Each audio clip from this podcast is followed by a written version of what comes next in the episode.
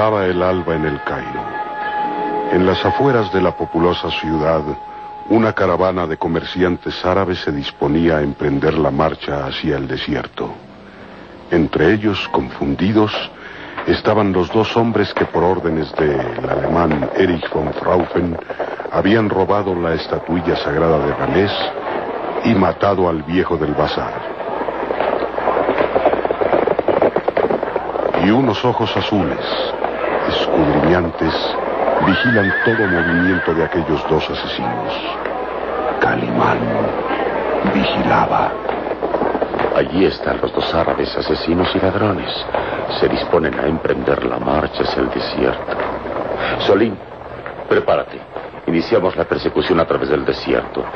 Dos asesinos son nuestra presa. Pero no deben saber que lo seguimos. Descuida. Con estas ropas pasaremos como miembros de la caravana.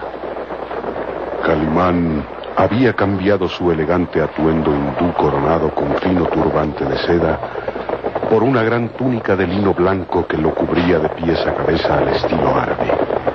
El pequeño Solín vestía un amplio pantalón de lino blanco recogido en los tobillos y un chaquetín de paño rojo rematando su cabeza un breve turbante gris.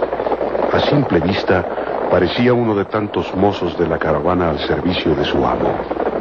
¿Compraste los caballos? Sí, señor. Gordos y fuertes, capaces de recorrer el desierto sin mostrar flaqueza. En las alforjas hay comestible para cinco días y agua suficiente para dos camellos. Bien, eres listo. Piensas en todo. Lo que no puedo pensar, señor, ni imaginarme siquiera, para qué nos empeñamos en seguir a esos dos árabes a través del desierto. ¿Qué nos importa a nosotros que hayan robado una estatuilla y matado a un miserable viejo del barrio del Jacín? Tú lo has dicho. Son dos ladrones y asesinos y no pueden quedar en libertad impunemente. Con denunciarlos a la policía sería suficiente. ¿Lo crees? Sería tarea ardua demostrar que ellos mataron al viejo del bazar. Además, no hay tiempo. Mira, la caravana inicia su marcha.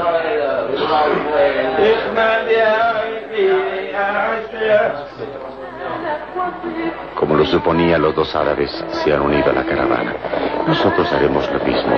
Estoy seguro que en algún punto señalado del desierto tomarán un camino diferente a la caravana y nosotros iremos tras ellos. Nos llevarán sin saberlo hasta el que les ordenó que robaran la estatuilla. Señor, es prudente pensarlo dos veces. No es prudente dejar la tranquilidad de una ciudad para internarse en el desierto. Puedes quedarte, Solín. Nadie te obliga a acompañarme. ¿Quedarme? ¿Y dejarte a ti solo? No, señor. No. No me perdonaría jamás que por mi culpa fueras a perderte en el desierto. Debo acompañarte, porque yo conozco todas las rutas del desierto de Libia. Y sé cómo llegar a los oasis. Sin mí estarías perdido, señor. Oh, sí, me imagino que sí. Además, después de haber saboreado la vida placentera de gran señor a tu lado, pues me cuesta trabajo renunciar a tu amistad, señor.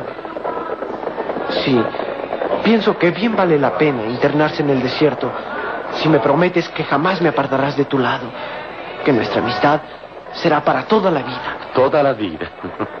Mi joven amigo, a veces la vida termina en el instante mismo en que pronunciamos la palabra.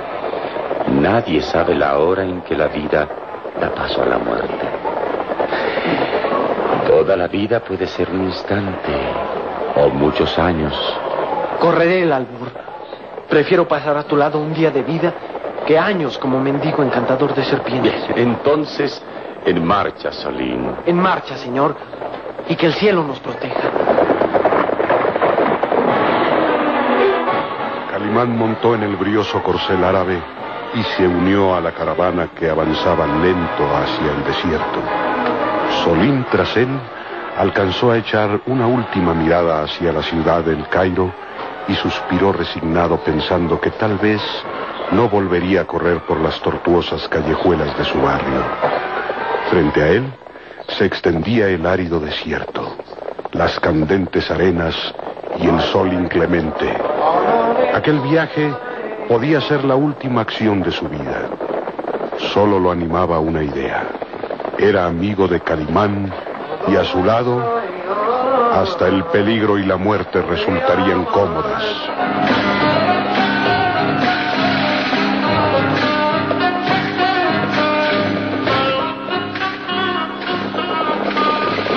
La caravana se fue alejando poco a poco de la ciudad, internándose por el desierto como un gigantesco gusano de hombres y bestias.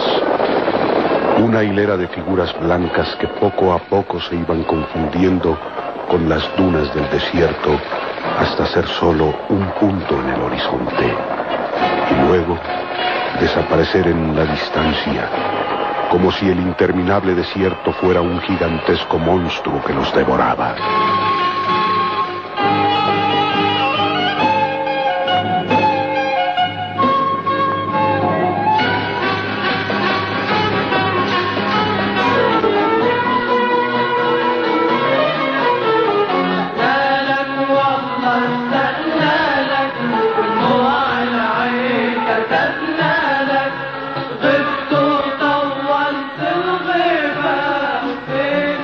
Sur de El Cairo, otra caravana avanzaba bordeando el legendario río Nilo. Era la expedición del profesor Douglas Farrell, que después de tres días de penosa marcha, se acercaba a la devastada provincia de Nefris. Al frente de la caravana iba el propio Douglas Farrell acompañado del guía. Jane, la hermosa hija del profesor, mostraba las huellas del cansancio, pero su ánimo no decaía al pensar que en Nefris encontrarían datos suficientes respecto a la tumba sagrada del faraón Ramés III. Detrás de ella avanzaba en su cabalgadura el egipcio Sarur, que fijaba su vista en el incierto horizonte, esperando ver aparecer las primeras casas del poblado de Nefris, allí donde él suponía le esperaba su amada Nila. Cerraban la caravana dos camelleros que arrastraban a las bestias cargadas de comestibles y tiendas de campaña. De pronto, el profesor Douglas levantó la diestra en señal de detenerse.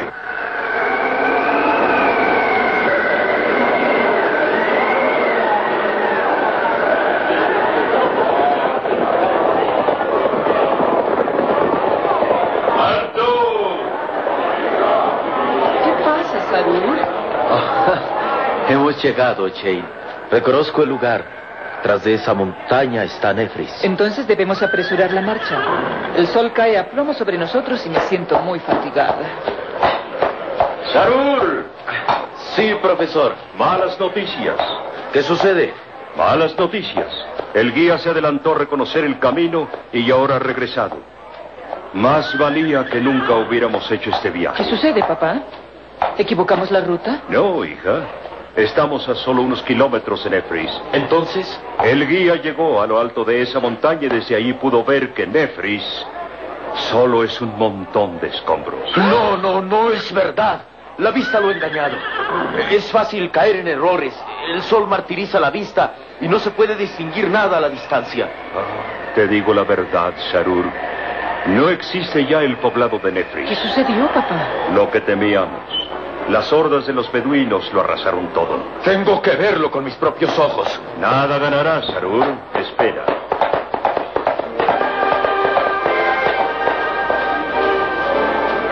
Pobre Sarur. Esto va a ser un golpe demasiado fuerte para él. ¿Y no hay señales de vida en la aldea? Aparentemente no. He sabido que cuando los beduinos atacan un poblado, solo dejan un rastro de muerte y desolación. Tenemos que llegar hasta allá. Tal vez alguien esté con vida. Ojalá así fuera. Pero mucho me temo que solo encontraremos cadáveres y buitres devorando la carroña.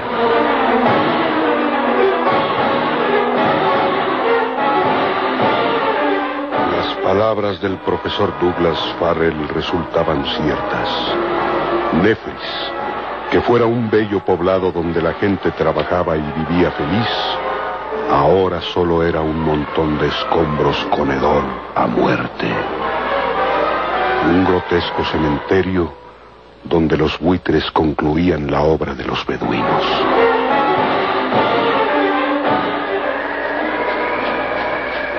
No, no puede ser verdad lo que ven mis ojos. Nefris es solo un montón de escombros. El único signo de vida son los buitres y los cuervos que cubren el cielo con sus alas negras. Papá, mira. Restos de cadáveres. Esqueletos calcinados por el sol. La matanza fue horrible. ¡Ahí! ¡Ahí, profesor! ¡Mire! ¡Mire allí! El egipcio Sarur señalaba hacia un anciano que corría temeroso entre las ruinas. Parecía un animal asustado por la sombra de la muerte. Sarur desmontó y pudo detener a aquel hombre que semejaba un cadáver con rastros de vida. Piedad, piedad, no me maten, no me maten. Espera, espera. Espera, nadie va a hacerte daño. Son las llenas del desierto. Los beduinos que atacan, que matan a mujeres y niños. Piedad, Quieto, piedad, piedad para este miserable viejo. Ah, está enloquecido, a punto de morir de hambre y sed. Lo reconozco. Es el viejo Ramán, uno de los criados de la casa de Nila. Ramán, Ramán, cálmate. Cálmate, Ramán, soy yo, Sarur. Ramán, ¿no me recuerdas? Es Ramán. inútil, Sarur. Primero hay que ayudarlo. Encárguese de que los mozos levanten las tiendas de campaña. Haremos un alto aquí. Pronto, Sarur. Sí.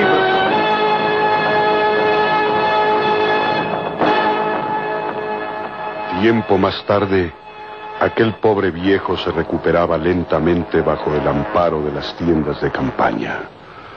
Sus ojos hundidos en las cuencas brillaban con ansiedad y temor. Agua, agua, por piedad, un poco de agua. Beba, beba toda la que quiera. El anciano bebía a grandes sorbos. Sus labios resecos parecían las mismas arenas del desierto. Sarur lo miraba con ansiedad y esperanza. Aquel viejo podía contar lo sucedido.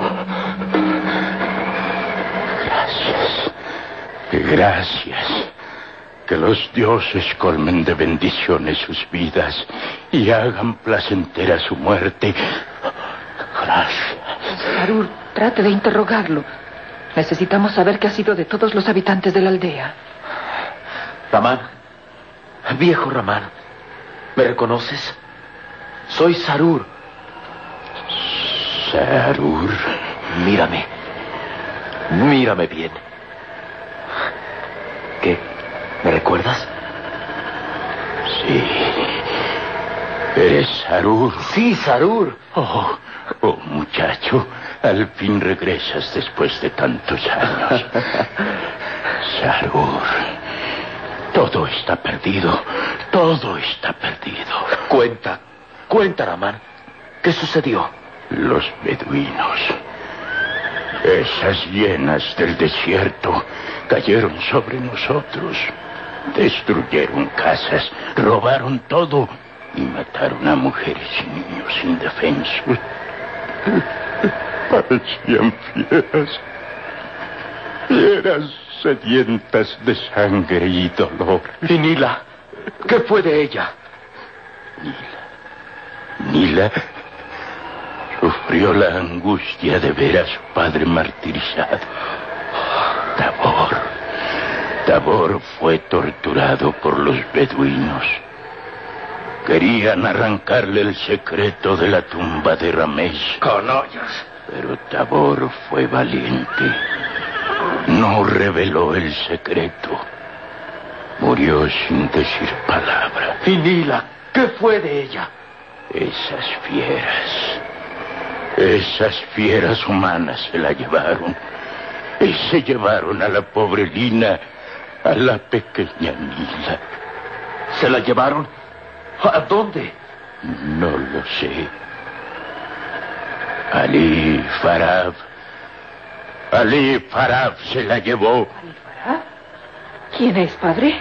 El hombre más sanguinario del desierto. El jefe de los beduinos. Habla, habla, Ramán.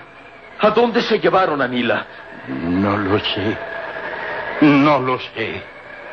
Los beduinos, después de arrasar la aldea, huyeron hacia el desierto. Sarur, Sarur, busca venganza por la muerte de tus hermanos de raza.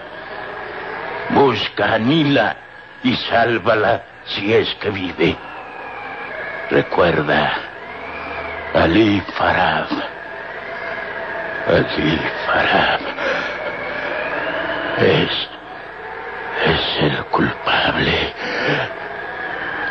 Ali Farab. ¿Y dónde? ¿Dónde puedo encontrar esa rata del desierto? Dímelo, Ramar. ¿Dónde puedo encontrar a Ali Farab? Es inútil, Sarur. ¿Qué? El pobre viejo ha muerto.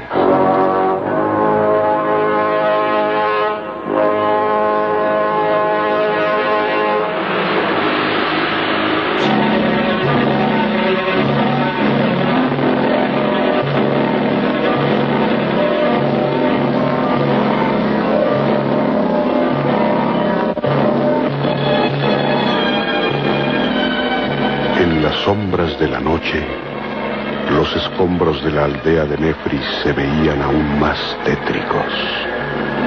El resplandor de la hoguera iluminaba levemente las tiendas de campaña. El profesor Douglas Farrell y su hija observan en silencio y con profundo respeto al egipcio Sarur, que permanecía hincado, orando en silencio. Pena verlo. Lleva horas así, con la vista fija hacia el Nilo. Reza por el descanso de las almas de los sacrificados. Su religión lo obliga a orar hacia las aguas del Nilo. Se dice que es allí donde principia el Valle de los Muertos. Las corrientes del río guían a las almas hacia el más allá. ¿Y qué habrá sucedido con la princesa Nila? Sabiendo que Ali Faraf es el más sanguinario de los hombres, podemos pensar que ha matado a la muchacha. O tal vez la ha vendido como esclava. Debo hablar con Sarur. No puedo dejarlo que sufra en silencio. Ve con él, hija. Aunque tus palabras no lograrán calmar su espíritu. Jane avanzó lentamente hacia donde Sarur permanecía quieto, con la mirada fija en la ribera del río. Había algo de misticismo y liturgia en la expresión del egipcio Sarur. Sarur. Sarur, ¿me escucha? Sí, Jane. Acérquese sin temor. Sé que viene a tratar de darme consuelo. Pero serán inútiles sus palabras. Jamás tendré consuelo hasta que Ali Farab pague con su vida los crímenes cometidos con mis hermanos de raza. Lo buscaré por el desierto hasta encontrarlo. Y juro por Amon Ra que lo obligaré a confesar que hizo de mi amada Nila. No debe buscar venganza por sí mismo. Usted se ha educado en el mundo occidental y debe confiar en las leyes. Deje que la justicia se encargue de ese hombre. En el desierto no hay más justicia que la que el mismo hombre busca y cumple. Es cierto que me he educado en la civilización occidental, pero ahora, al estar bajo el calor de mi patria, vuelvo a sentir la voz de mi sangre que me ordena matar al que mató a mi gente, cobrar con su sangre la de tantos inocentes sacrificados. Jane, esa es la ley del desierto. Regresaremos a El Cairo. Informaremos a las autoridades que... No, Jane. Mañana al amanecer iré en busca de Ali Farab. Y debo hacerlo solo. Arrancaré de sus labios la verdad sobre el destino de Nila. Mi amada Nila. Si ha muerto, buscaré la muerte para estar con ella. Si está con vida, la encontraré sin importarme el tiempo que me lleve. Pero la encontraré. Sarur. Quisiera ayudarlo. Se lo agradezco, Jane. Pero esto debo hacerlo solo. Vaya a descansar, Jane, que usted debe estar rendida. Jane, hija. Papá, ¿has oído? Todo, hija. Todo. Tenemos que impedir que Sarur cumpla su amenaza. No podemos. Él tiene que cumplir de acuerdo con sus costumbres y religión. Mañana al amanecer saldrá en busca de Ali Farad y no regresará hasta que cumpla su venganza.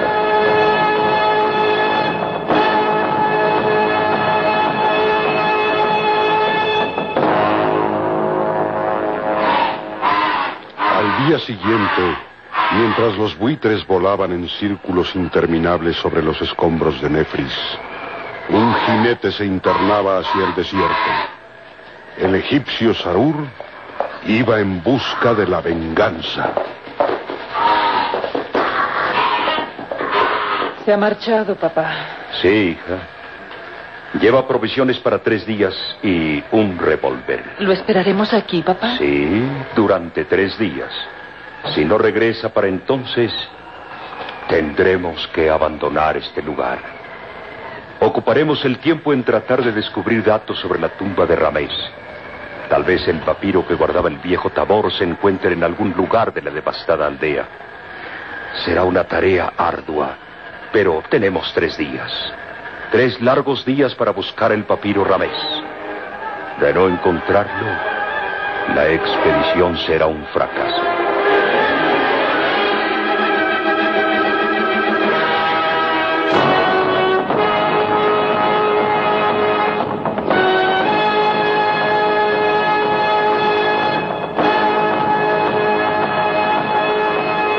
Lejos de la devastada aldea de Nefris, en las candentes arenas del desierto de Libia, la caravana de mercaderes árabes avanzaba penosamente. Calimán y el pequeño Solín vigilaban de cerca a los dos árabes ladrones y asesinos. La caravana se había detenido. Los árabes observaban con extrañeza aquel desconocido que uniéndose a la caravana los vigilaba durante toda la jornada. Calimán advirtió el peligro a su pequeño compañero. Parece que nuestra presencia inquieta a los árabes. Sí, señor. Esa es la verdad. Se han dado cuenta que los vigilamos. Es posible que nos hayan reconocido. Aparentemente no, Solim. Hemos estado a prudente distancia para que puedan vernos cara a cara. Mira, señor. Los dos árabes cuchichean con el jefe de la caravana. Sí, seguramente vendrán a interrogarnos. Tus palabras son ciertas, señor. Mira, vienen hacia nosotros. Nos van a descubrir. No podremos luchar contra todos. Nos harán pedazos, señor, y arrojarán nuestros restos a los buitres. Calma, calma, mi pequeño Solim. Tengo un arma para vencerlos. Un arma sencilla, pero poderosa.